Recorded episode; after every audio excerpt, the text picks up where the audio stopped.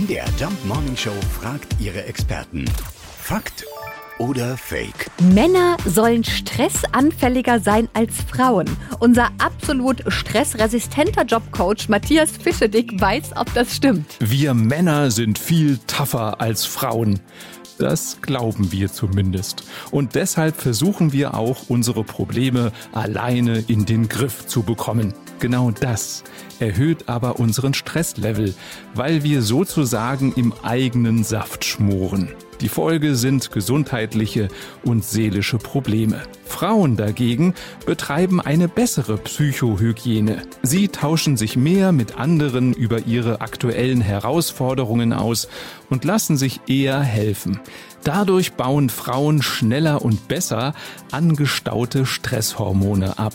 Mein Fazit, es ist Fakt, dass wir Männer stärker unter Stress leiden als Frauen. Also tatsächlich Fakt. Männer sind nicht so stressresistent wie Frauen. Vielleicht, weil wir euch den letzten Nerv kosten. Das hast du jetzt gesagt.